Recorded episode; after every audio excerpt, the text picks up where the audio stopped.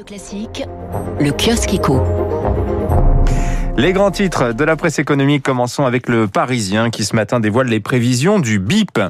Le BIP, c'est le Bureau d'information et de prévisions économiques, un cabinet de conseil inconnu pour ses épais rapports prospectifs sur les filières industrielles. Alors que nous dit le BIP pour 2021 Eh bien, deux choses. Euh, le rebond, il est pour avril ou mai, en fonction de la levée des restrictions sanitaires.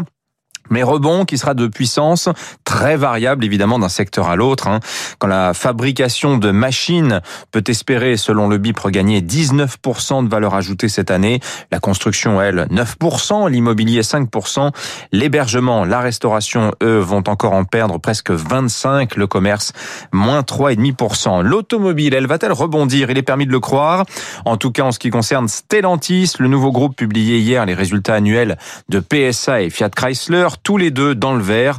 Mais la locomotive de l'ensemble, bah, c'est clairement PSA, 2 milliards 200 millions de bénéfices sur 2020 contre 27 petits millions pour Fiat. PSA va d'ailleurs verser 1 milliard de dividendes, 3 000 euros minimum de participation à chacun de ses salariés. Je vous invite à lire la longue interview accordée aux échos par Carlos Tavares, le directeur général de Stellantis, très fier évidemment de la performance de PSA. Ce qui fait la force du groupe, dit-il, c'est l'acceptation collective que nous pratiquons un sport de haut niveau.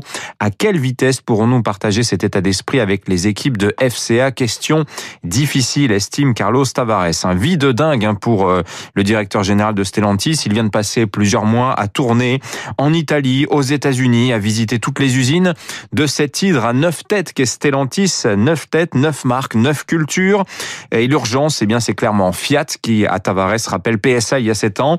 Il dit des choses intéressantes aussi, Carlos Tavares, sur le télétravail devenu la norme chez PSA. Son jugement définitif, il n'y voit que des avantages, gain de temps, d'efficacité, de flexibilité entre le travail et la famille. Je suis toujours ébahi, dit-il, de voir la capacité de nos sociétés à créer des polémiques sur des sujets qui représentent des avancées sociales. Enfin, il a des mots sur la pénurie de, de semi-conducteurs. Là, on le sent clairement mécontent. Il y avait des signaux faibles, dit-il. Ses fournisseurs ne l'ont pas protégé, ne l'ont pas alerté.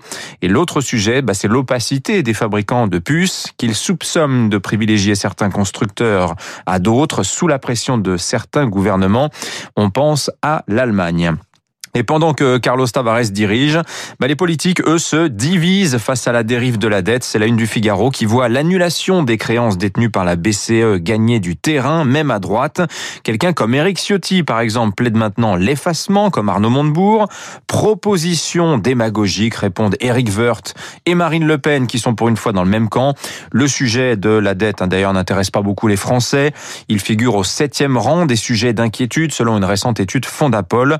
Euh, moins tant qu'il n'est pas question de hausse d'impôts pour rembourser cette dette, ce que sont en train de faire les Anglais avec un certain courage, disons-le. On en reparle tout de suite.